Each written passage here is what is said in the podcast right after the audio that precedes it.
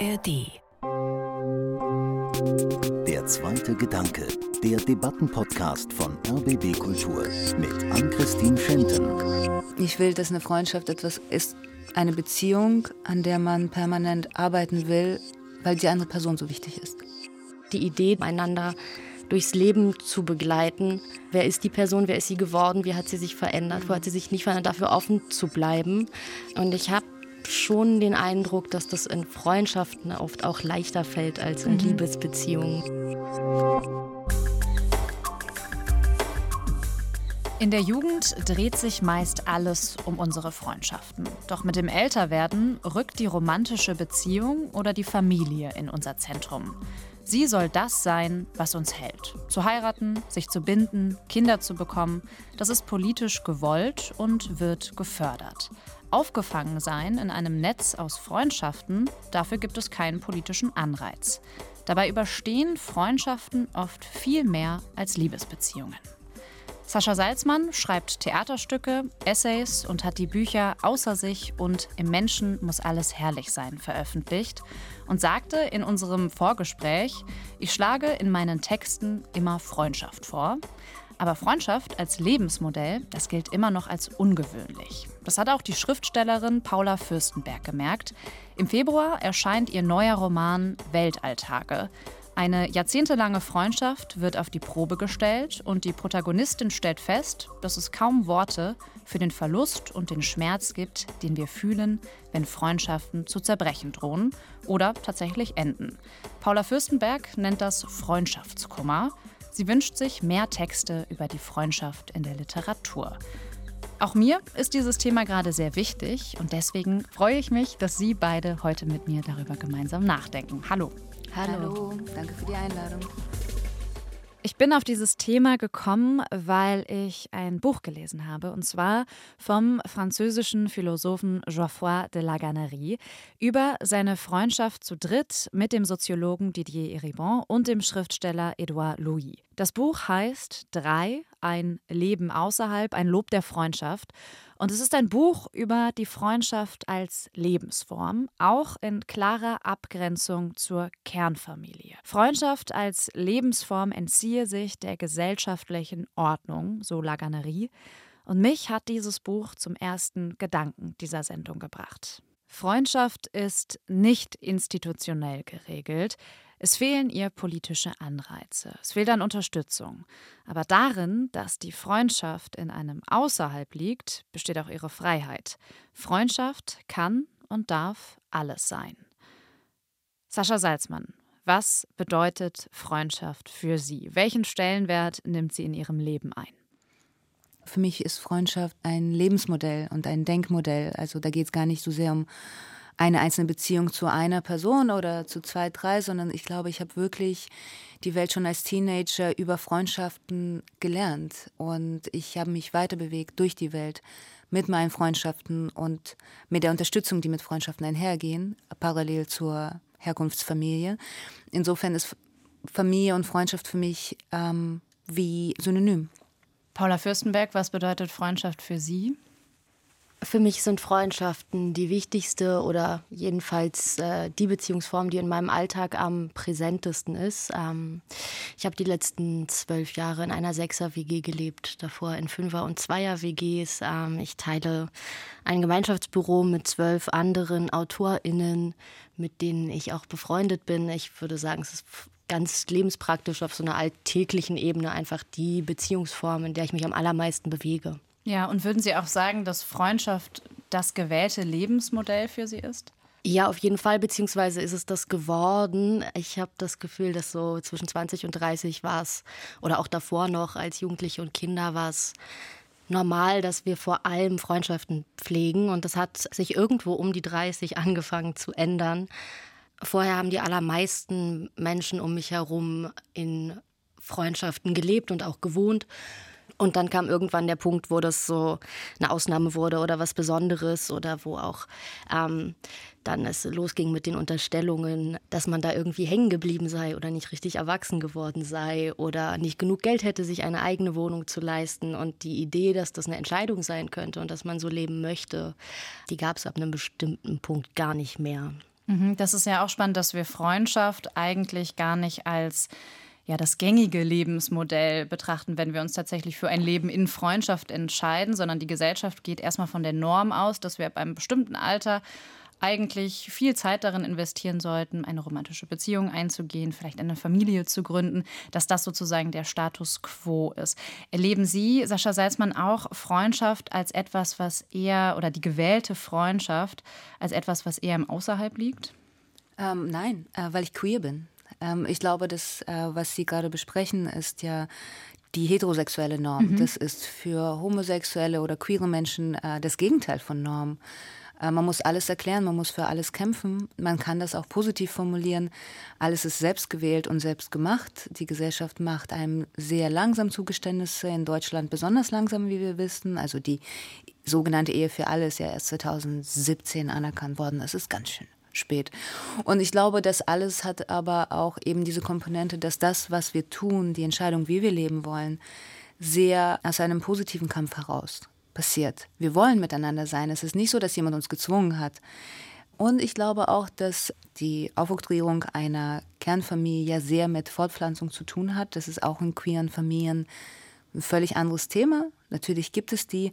Aber wenn wir uns Heterosexualität und Homosexualität eben nicht als eine sexuelle Präferenz anschauen, sondern als eine Vereinbarung mit der Gesellschaft, würde ich sagen, man kann eine heterosexuelle Beziehung eingehen und sagen, ich spiele jetzt nach den Regeln, die ein Staat mir vorgibt. Mhm. Und das schließt tatsächlich ganz viel aus, was Freundschaften bedingen und brauchen. Man kann aber auch, glaube ich, in einer heterosexuellen Beziehung leben und trotzdem ganz viele Freundschaften pflegen und sagen, auch das ist etwas, was die Gesellschaft organisiert. Äh, und für Queers ist es, glaube ich, eher so, dass man sich fast alles selber organisieren muss, eben auch eine Partnerschaft, die die Gesellschaft als geregelt akzeptieren könnte, also Ehe und Kinder. Das heißt, man muss sich dann auch gleichzeitig immer für diese Lebensform in Freundschaft rechtfertigen? Oder entscheiden. Also ich, ich habe es eigentlich immer als einen schönen Akt verstanden. Also natürlich gibt es immer die Frage oder die, die Unterstellung, aha, wenn man keine Kinder in die Welt setzt, wofür ist man dann da? Also vor allem als Mensch mit Uterus ist das nicht der Zweck deines Daseins. Und ich glaube, es gibt etwas Bedrohliches in dieser Forderung, weil die staatlich organisierte Liebe, also die Ehe, ganz viel mit ähm, Volksbestand und Volkserhalt zu tun hat. Und das hat einfach eine ekelhafte Komponente. Mhm. Niemand sagt, du sollst wirklich, wirklich lieben. Die Ansage ist, wenn ihr heiratet, kriegt ihr steuerliche Vorteile und wenn ihr dieses Volk fortpflanzt und darauf aufpasst, dass es Bestand hat, dann äh, kriegt ihr Vorteile. Das ist einfach nicht die Grundlage, auf der wir Menschen uns begegnen wollen. Aber ich glaube auch nicht, dass jede heterosexuelle Beziehung so ist. Ich glaube übrigens auch, dass in, ähm, ob jetzt heterosexuellen oder queeren Beziehungen, Ehen, ganz viel Freundschaft da sein kann. Also ich finde, das muss sich gar nicht widersprechen. Also meine Partnerin ist eine sehr, sehr, sehr enge Freundin von mir mhm. auch. Also ich finde nicht, dass das so Antagonisten sind, die man gegeneinander ausspielen muss. Aber das ist etwas, was man selber macht. Das ist nicht das, wozu man eingeladen wird automatisch, wenn man in diese Gesellschaft hineingeboren wird. Mhm. Aber das impliziert ja auch so ein bisschen, dass der Staat die Ehe zum Beispiel fördert, weil er irgendwo auch von ihr profitiert, wenn er davon ausgeht, dass da zum Beispiel Nachkommen entstehen. Von Freundschaften kann der Staat dann andersrum vielleicht gar nicht so sehr profitieren. Und ist das auch der Grund, warum Freundschaften deswegen in der Politik vielleicht nicht so eine große Rolle spielen? Paula Fürstenberg. Also ich teile diese Einschätzung ja gar nicht. Ich glaube, Freundschaften sind durchaus in der Lage, auch Kinder zu erziehen und ähm, eine Form von Lebensgemeinschaft zu bilden, ja, in der, in der auch kommende und andere Generationen Platz haben können. Das schließt sich an und für sich eigentlich gar nicht aus. Und ich finde eigentlich gerade, wenn es um Sorgearbeit oder Krisenhaftigkeit im Leben geht, dann besinnen sich ja viele auf Familie zurück und auf Partnerschaft und eigentlich haben Freundschaften dann total unterschätztes Potenzial mhm. in ihrer Vielfalt und darin, dass sich Sorge, insbesondere Sorgearbeit auf viele Schultern verteilen könnte. Und so richtig verstehe ich es eigentlich mhm. nicht. Mhm. Ähm, warum das immer noch so ist und so gedacht wird. Mhm, auch zur Entlastung beitragen könnte, mhm. ja. Das haben wir in der Pandemie vor allem gemerkt, oder? Also wer als Familie anerkannt worden ist und in welchen Konstellationen man sich treffen und aufeinander aufpassen durfte Aber was ich daran verstehe, ist das Regularium, also dass der Staat schon entscheiden will, wie wir leben und Freundschaften sind unberechenbar.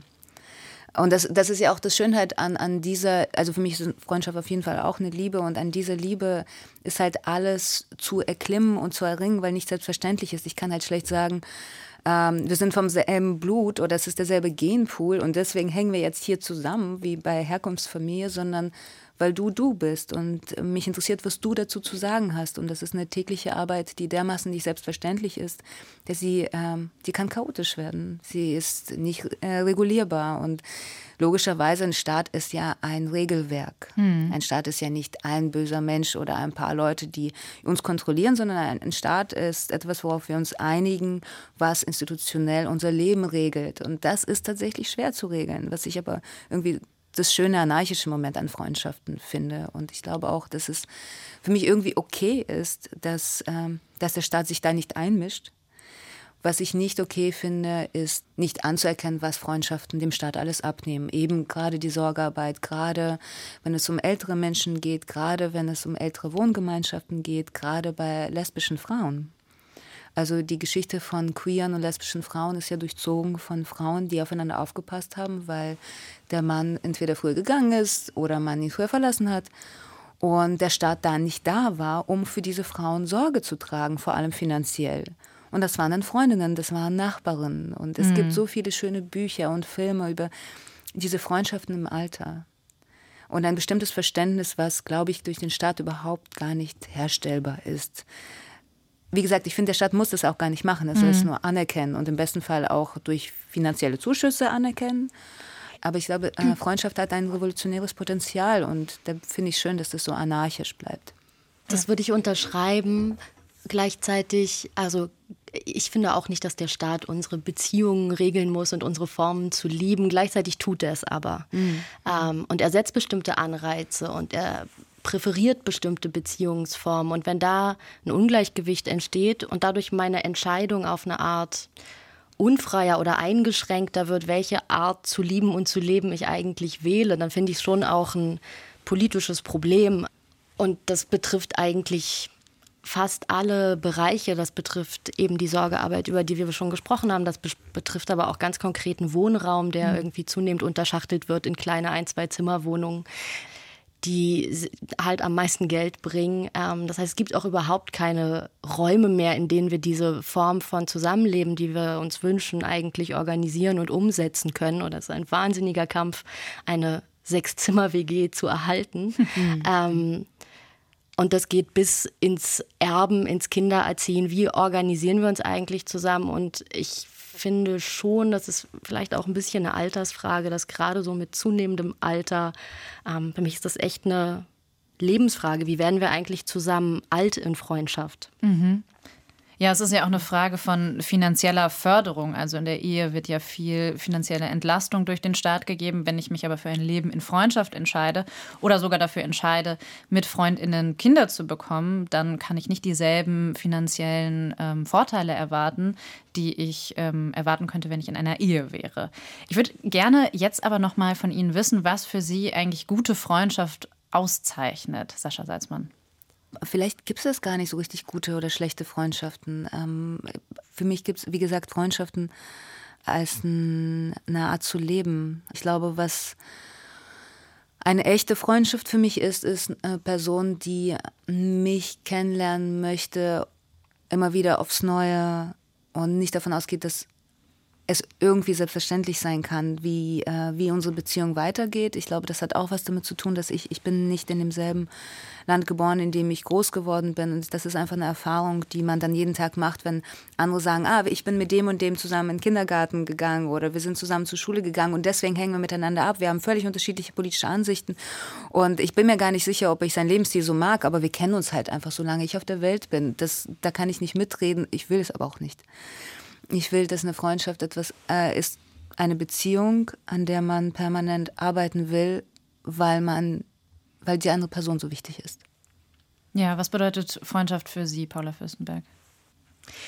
Ich tue mich auch schwer mit diesen Adjektiven gute Freundschaft, wahre Freundschaft, echte Freundschaft. Was soll das sein? Ich, ähm, Ich würde vielleicht schon unterteilen in lose Freundschaften und feste Freundschaften. Mhm. Also ähnlich wie wir auch Liebesbeziehungen zueinander in Affären und langfristig angelegte Beziehungen unterteilen. Also es ist einfach unterschiedliche mhm. Qualitäten in Freundschaften gibt, die aber alle ihre, ihren Platz und ihre Berechtigung und ihre Wahrheit und ihre Echtheit haben können.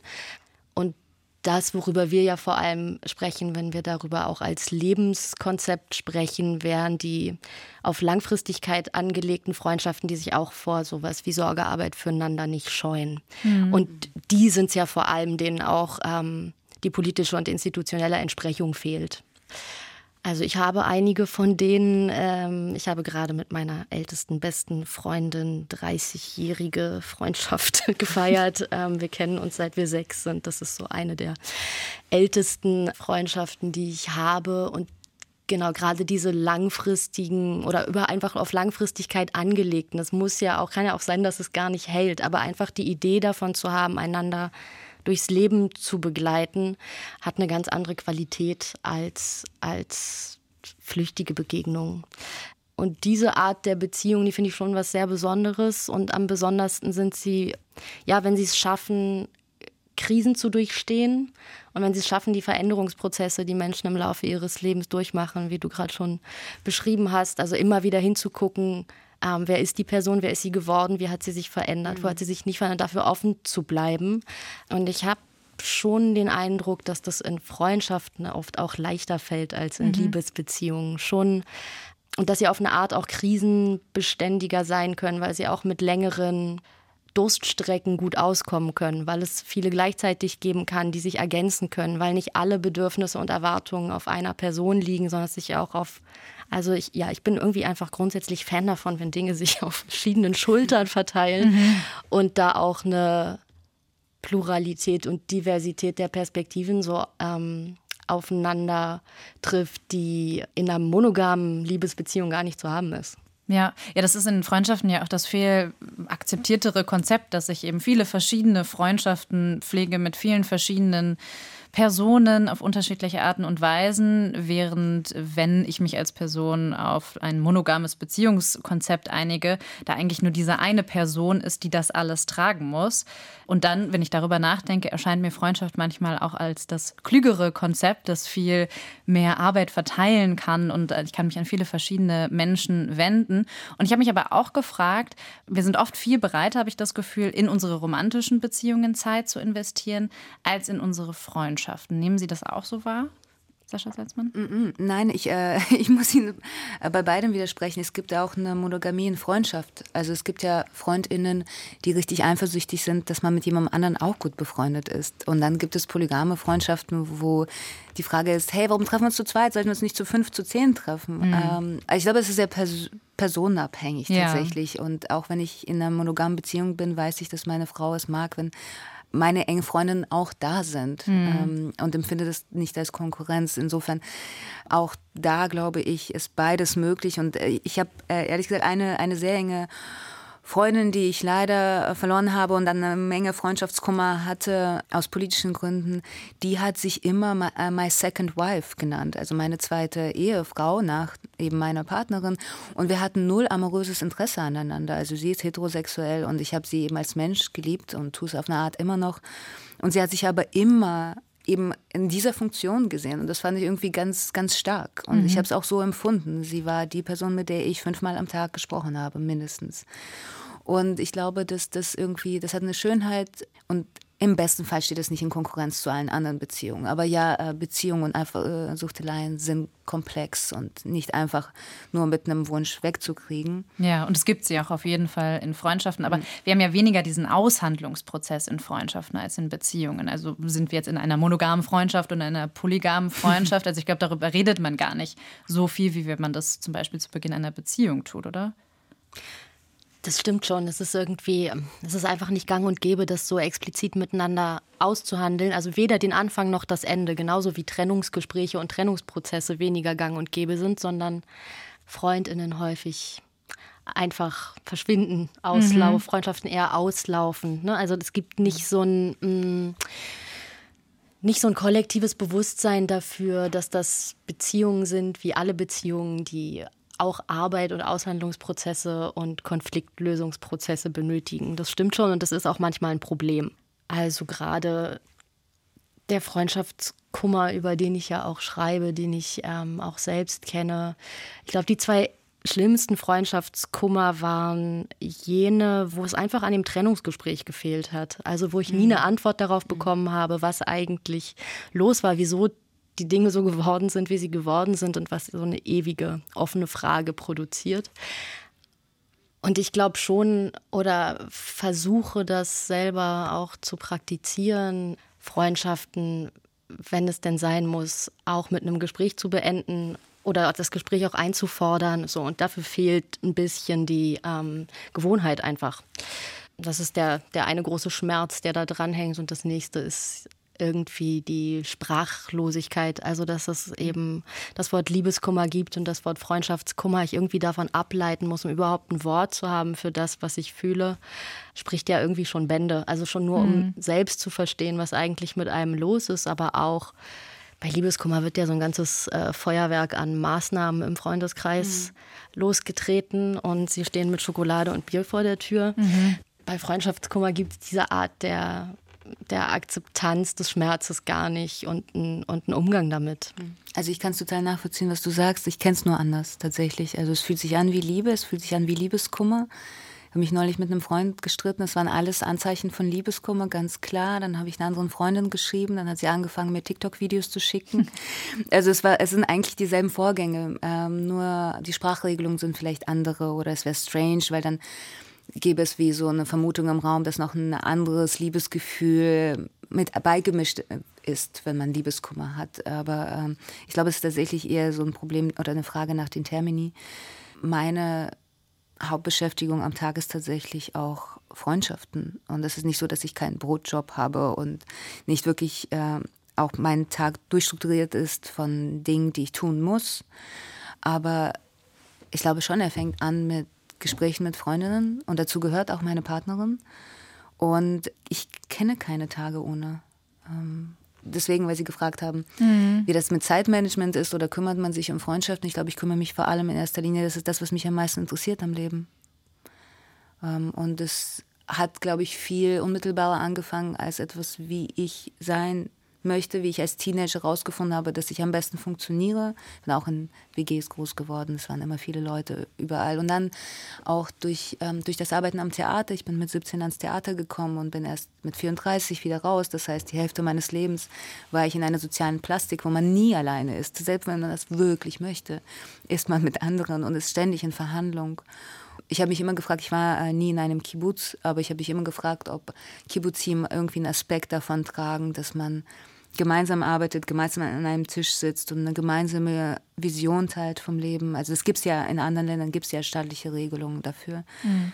Und bin, also ich bin einfach, ich fühle mich wahnsinnig privilegiert, in, äh, in Deutschland leben zu können, in meinem privaten Freundschaftskibbutz, wo ich das Gefühl habe, ähm, wir passen aufeinander auf, wir arbeiten viel auch miteinander, aber unsere Freundschaften basieren nicht auf der Prämisse, wenn du nicht mit mir zusammenarbeiten möchtest, dann können wir vielleicht auch morgen nicht zusammen ausgehen. Hm. Ja, das ist ja ein bisschen die Entscheidung für das Leben im Kollektiv auch. Ich glaube aber, dass das für ganz viele Menschen gar nicht der Fall ist. Also wenn man sich Statistiken anschaut, sieht man, dass wir eigentlich die meisten Stunden in unserem Leben mit Freunden verbringen. Dann sind wir jugendlich und dann mhm. fangen wir an zu arbeiten. Dann nimmt das einen viel größeren mhm. Raum ein dann gründen wir vielleicht eine Familie, dann sind wir viel damit beschäftigt, Freundschaften fallen vielleicht äh, da auch weg. Ich kenne das auch, dass vielleicht dann weniger Zeit da ist für Freundinnen, wenn auch Familie da ist. Das ändert sich dann auch wieder.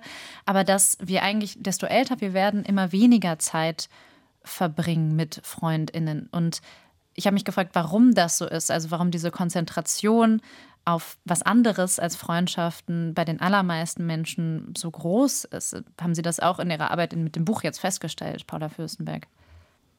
Ich glaube, Sie sitzen zwei Personen gegenüber, die das anders leben ja, und praktizieren ja, ja. Ähm, und da auch gar nicht hinwollen. Ähm, ich, hat, ich hatte nie die Sehnsucht nach der Kleinfamilie, mhm. nach, nach dieser Art von Rückzug, Zweisamkeit, dass ich, ich dieser, dieser Zeitpunkt im Leben ist einfach nie gekommen, an dem ich mir das gewünscht hätte und lebe und praktiziere es nicht.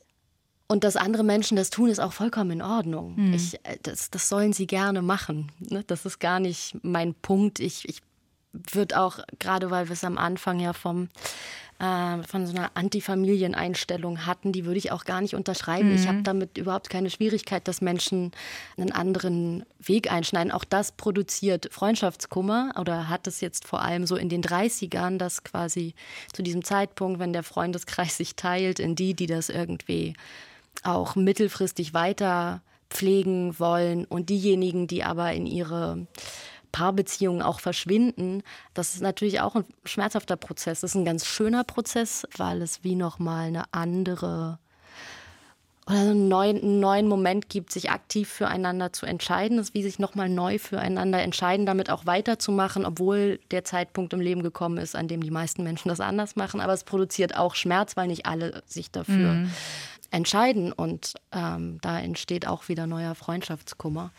Aber grundsätzlich ist das ja in Ordnung dass Menschen, ich würde mir ja einfach wünschen, dass uns ähm, verschiedene Lebensmodelle zur Verfügung stehen, zwischen denen wir das wählen können, was uns am besten in den Kram passt. Mm, aber würden Sie sagen, dass sozusagen, wenn wir uns an bestimmten Punkten auch immer rückbesinnen darauf, wie wichtig Freundschaften für unser Leben sind, dass wir zum Beispiel im Alter vielleicht diese Einsamkeit, die einem dann manchmal begegnen kann, dass wir die dann gar nicht so spüren müssen, weil wir merken, ah, wir sind ja noch eingebettet in ein Netz aus Freundschaften, das sich über unser Leben gesponnen hat. Haben Sie jetzt zum Beispiel auch das Gefühl, dass diese Entscheidung für die Lebensmodelle, die Sie führen, ähm, Sie vielleicht davor bewahren kann im Alter? Paula Fürstenberg? Ja, eben, das ähm, ist eine sehr gute Frage. Ich, ich, kann jetzt spekulieren, wie das, wie das ist mit 80, wenn ich mir meine Großmutter anschaue, die jetzt 92 ist. Mhm. Was sehr schön ist, dass sie dieses Alter erreicht. Aber auch hart ist, weil sie langsam die letzte ihrer Generation ist und sehr viele Menschen ähm, im Sterben begleitet hat und hat ähm, Abschied nehmen sehen.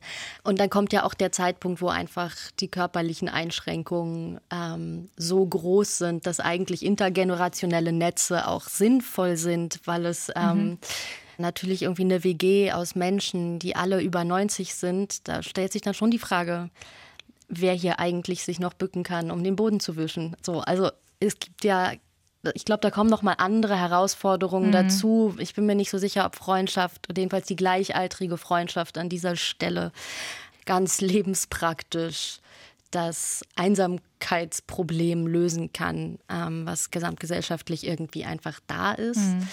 Aber ein Baustein könnte es auf jeden Fall sein. Mal schauen. Vielleicht reden wir in 50 Jahren nochmal drüber. Treffen wir uns nochmal. Äh, Sascha Salzmann, Sie haben ja auch gesagt im Vorgespräch, dass Sie sich eigentlich auch gerne aussuchen möchten, wer für Sie sorgt. Das spielt ja, ja so ein bisschen da rein. Vielleicht können Sie das nochmal erläutern.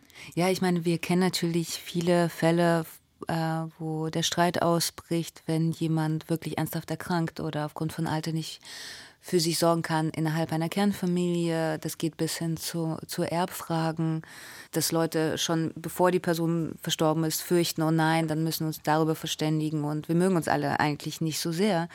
Und ich glaube, dass die Vorstellung, man hat miteinander äh, aufgrund von einem Genpool äh, ähnliche Vorstellungen von der Welt zu haben, haut halt nicht hin und wir alle wissen das. Insofern ist mein Wunsch an mein Altwerden auf diesem Planeten, dass ich mir aussuchen kann, mit wem ich diese Fragen verhandle. Wer pflegt mich nach welchen Regeln? Wer weiß, wie ich bestattet werden möchte nach jüdischem Recht? Und das werden nicht alle können. Und ich glaube aber auch, dass das keine Altersfrage ist. Also die meisten meiner Freundinnen sind tatsächlich 20 Jahre älter als ich. Und ich hoffe, ich habe auch jüngere Freundinnen. Also ich meine im Sinne von jünger als meine Generation. Ich ähm, glaube sehr an intergenerationalen Dialog, gerade in Freundschaft. Ich lerne von anderen Generationen glaube ich, sogar mehr als von unserer, oder? Also einfach, weil ganz vieles selbstverständlich läuft, aber ich weiß so wenig von, von der Welt von gerade äh, Frauen und Queers aus der älteren Generation, die Selbstverständlichkeiten, die ich einfach leben kann in Deutschland, gar nicht mal denken durften. Und in Dankbarkeit und Freundschaft kann ich von ihnen lernen. Und dann gibt es noch die jüngere Generation, die mit einer Selbstverständlichkeit durch die Welt geht, für die ich lange kämpfen musste und wahrscheinlich immer kämpfen werde. Ähm, insofern glaube ich, wir haben sehr viel voneinander was der Gedanke von, ich möchte mir selber aussuchen, wer mich pflegen wird, auch einhergeht, ist die Erfahrung in der Pandemie. Es hat mich äh, sehr bestürzt, dass ich meine Freundinnen nicht treffen mhm. durfte, mhm. äh, aber mit meiner Herkunftsfamilie abhängen sollte. Also abgesehen davon, dass ich sowieso für meine Kernfamilie da sein möchte, weil ich sie liebe, kann es einfach nicht sein, dass die Freundinnen, die mich durchs Leben begleiten, weniger wert sind oder weniger Hilfe bedürfen. Vor allem, weil da auch alleinstehende Menschen waren. Und das ist eine Vereinsamkeit, die durch die Gesellschaft produziert wird. Mhm. Da, eigentlich ist die Gesellschaft ja dazu da, um genau das zu verhindern. Mhm. Äh, und ich glaube, das liegt natürlich daran, dass die Gesellschaft eben nicht an die Verwundeten denkt, an die Marginalisierten denkt. Sie, ist, sie, sie produziert sich aus einem mehrheitsgesellschaftlichen Gedanken heraus. Das ist ihr naturell. Und äh, was Queers angeht, was Sans-Papiers angeht, wir dürfen nicht vergessen, ganz viele Leute wurden einfach nicht mitgedacht, weil mhm. sie einfach nicht gezählt werden beim Bürgeramt. Das waren alles schockierende Momente, wo ich dachte, wir müssen die Gesellschaft anders organisieren, aber gerade aus dem queeren Widerstand, auch nach der AIDS-Krise, wissen wir wie. Und äh, ich habe sehr viel gelernt, indem ich nachgelesen habe, wie Queers das damals in den 90er und 0er Jahren gemacht haben. Wie war das? Naja, eben äh, nicht auf den Staat vertrauen und nicht auf die Institutionen hören, die sagen, es geht nicht schneller, sondern sofort füreinander da zu sein, zum Beispiel. Und äh, die ganze Act-Up-Bewegung wurde ja, ähm, war sehr ähm, Frontalangriff gegen die Pharmafirmen und die Polizei, die versucht haben zu sagen, naja, für die Wichtigsten ist halt gesorgt und es sind die Heterosexuellen. Mhm. Äh, ein Touch davon hatten wir in der Pandemie, als es hieß, für die Wichtigsten ist gesorgt, die Kernfamilie bleibt zusammen und die Queers Migranten haben wir nicht so lange gekämpft, um einfach nur als gleichwertig betrachtet zu werden in der Gesellschaft. Und wir standen ja auch vor dem Brandenburger Tor mit der Regenbogenflagge und gesagt, wir sind alle eine Familie. Was ist daran so bedrohlich? Ich glaube aber wirklich, dass daran etwas bedrohlich ist. Ich verstehe es. Ich, äh, ich gehe da nicht mit. Aber ich glaube, die Vorstellung, dass wir selber entscheiden, wen wir lieben und wie wir leben, ist natürlich für ein Regelwerk, was ein Staat eben darstellt, äh, bedrohlich. Weil es ein ähm, konservatives Familienmodell, mhm. was so lange gewachsen ist, bedroht. Genau, und ein konservatives Familienbild hat einen Zweck. Das Ding ist nicht nur äh, eine Konservendose, die wir vergessen haben wegzuschmeißen, sondern ähm, es gibt auch einen Grund, warum sie immer wieder reproduziert wird. Dieses Bild sorgt für den Erhalt ähm, dieses Volkes. Mhm. Und insofern äh, wird es, glaube ich, also deswegen auch die konservativen und die rechtskonservativen Parteien sind so hinterher hinter dem konservativen Familienbild. Insofern ist es ein Riesenpolitikum, was viel weiter reicht als eine Frage, wer pflegt mich.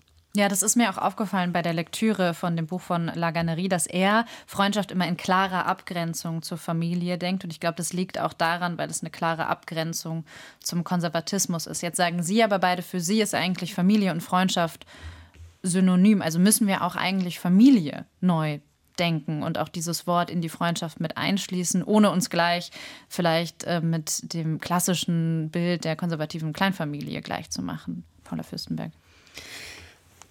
Also wir sprechen, ja, ich, wir sprechen ja die ganze Zeit irgendwie auch über die Aufweichung bestimmter Grenzen. Also sowohl, dass Freundschaft familiäre Aspekte haben kann, dass Familie freundschaftliche Aspekte haben kann, dass die Paarbeziehung freundschaftliche Aspekte haben kann. Andersrum würde ich auch sagen können, Freundschaften durchaus sexuelle Aspekte haben. Das schließt sich überhaupt nicht aus, dass auch in Freundschaften man mal knutscht oder miteinander schläft. Das sind alles Dinge, ähm, wo eigentlich, wenn wir genau hinschauen, die Grenzen sehr anfangen zu wabern. Und ich fürchte schon auch, dass in dieser ganzen Idee der heteronormativen Kleinfamilie eine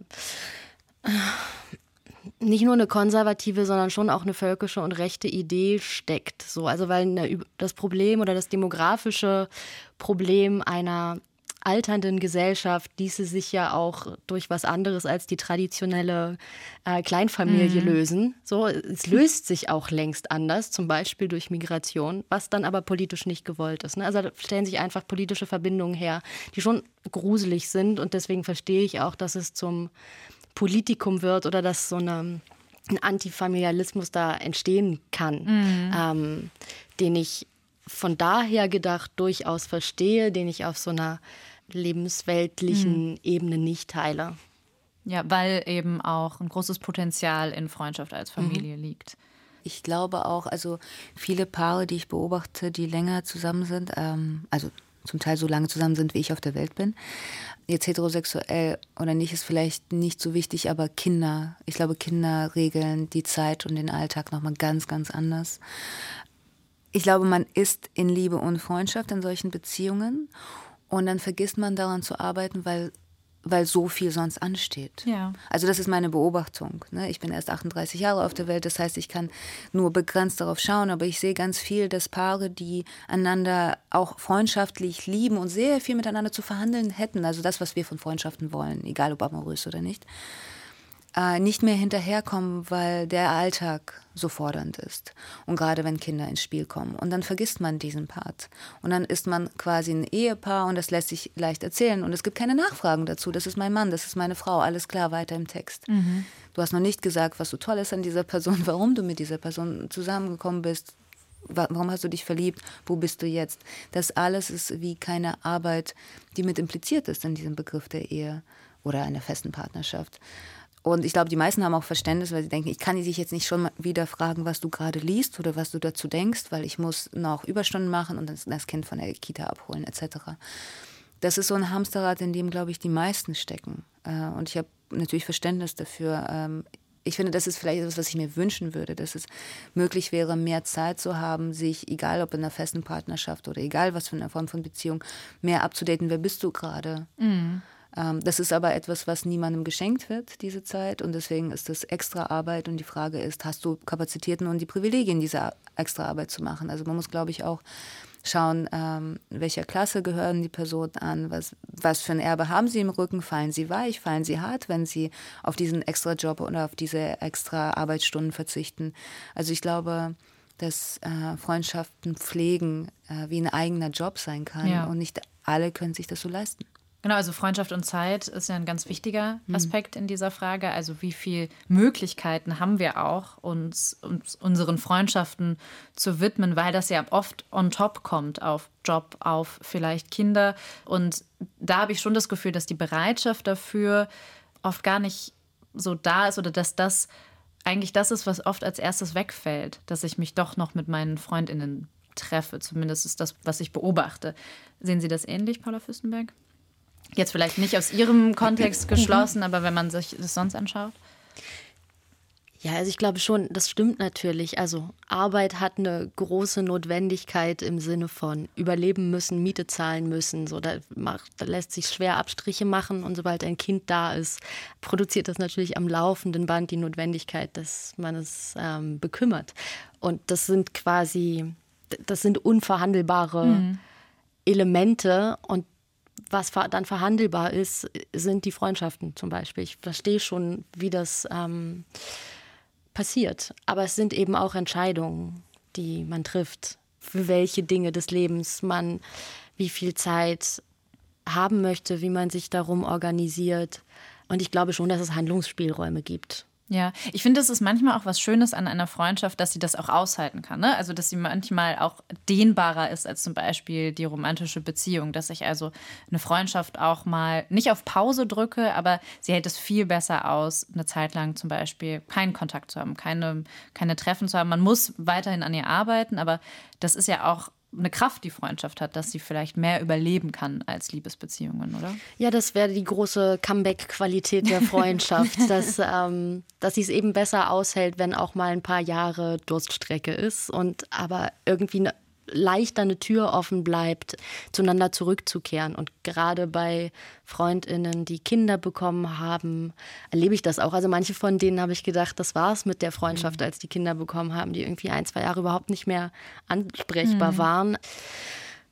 Und jetzt nach ein paar Jahren zu merken, okay, sobald die in die Schule kommen und Dinge sich auch beruhigen, dann entstehen auch wieder Freiräume. Das, Dinge ändern sich auch wieder im Leben. Und das halten Freundschaften schon gut aus. Und ähm, auch dieses Phänomen, dass man mit manchen Leuten jahrelang nicht gesprochen hat und plötzlich beieinander sitzt und das fast nicht merkt ähm, und sich so ganz sich miteinander unterhält, als wäre es nie anders gewesen. Auch das ist ja ein typisches Freundschaftsphänomen.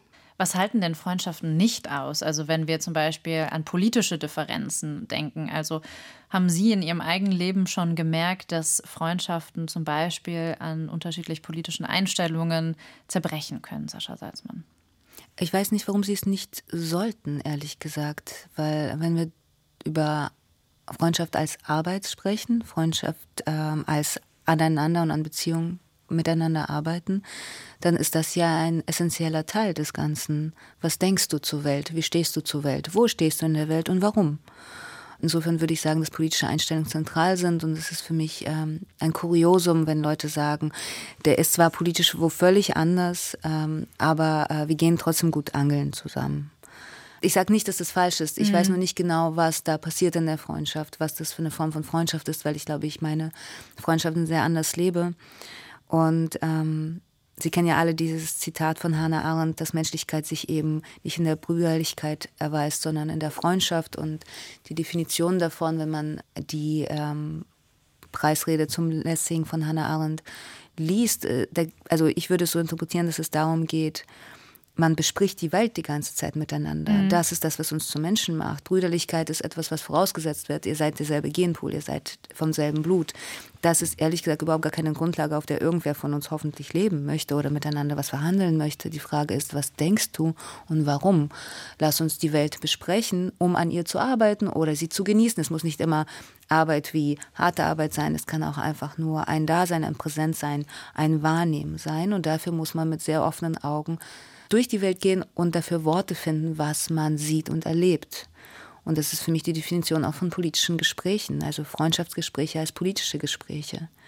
Das kann mit Begehren anfangen oder irgendwelchen Amorositäten, die nicht wichtig sind, bis hin zu tatsächlich, wen wählen wir.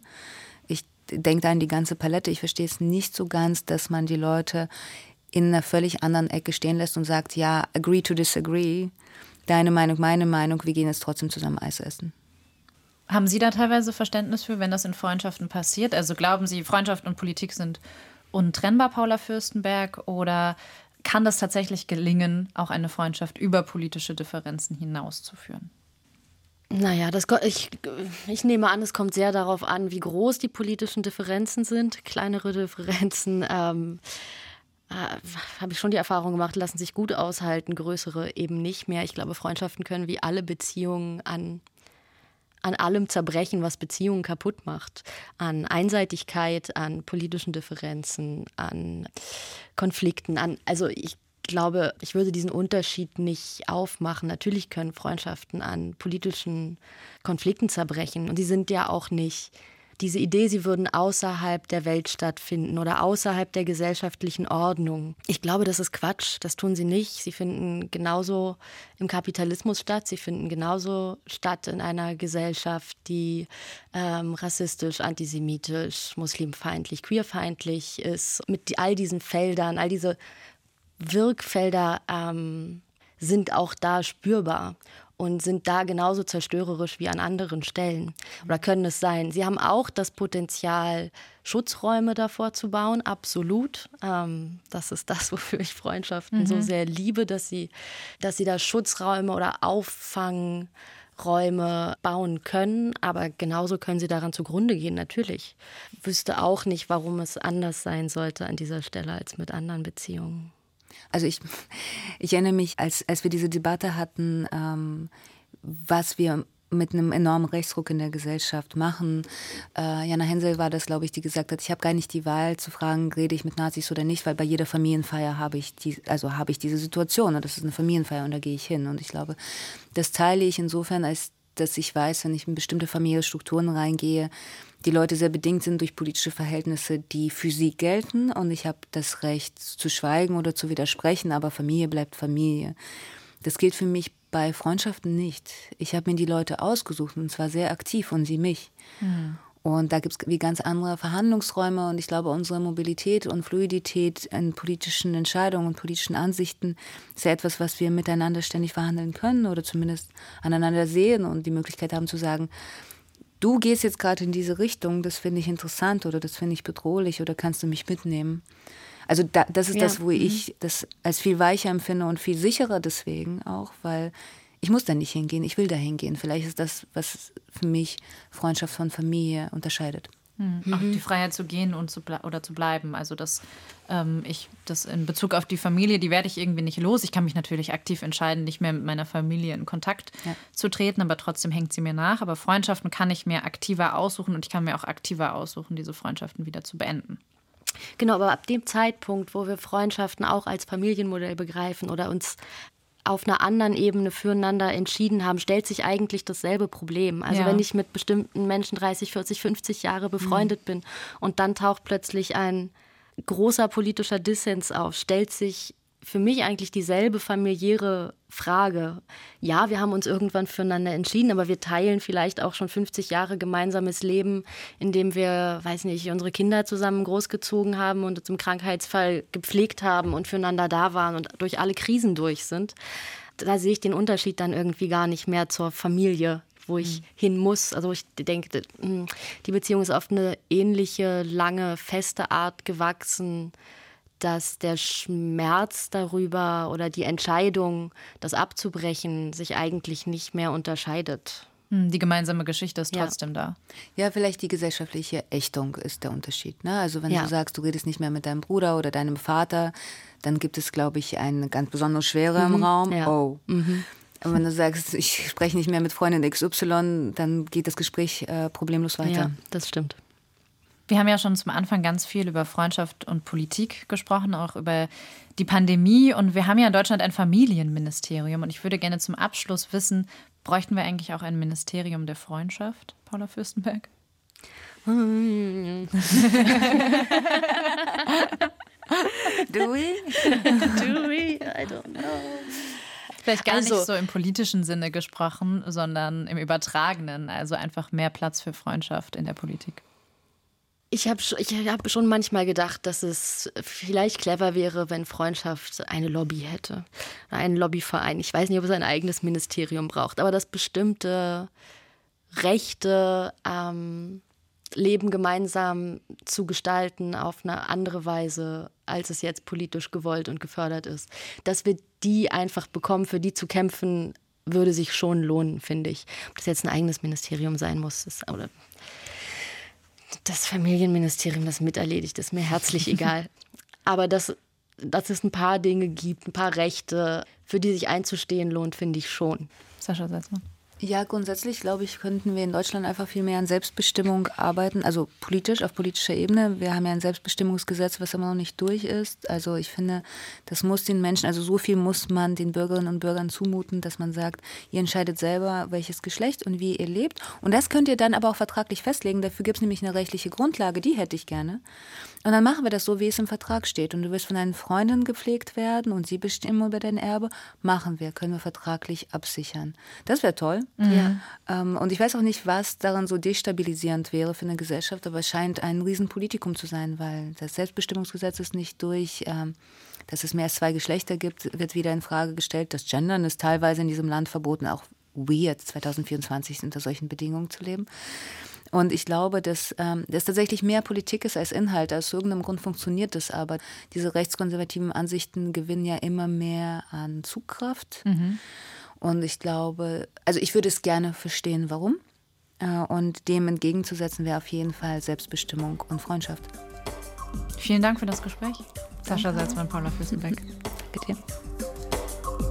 Dass Freundschaften nicht institutionell geregelt sind, darin liegt auch eine Freiheit.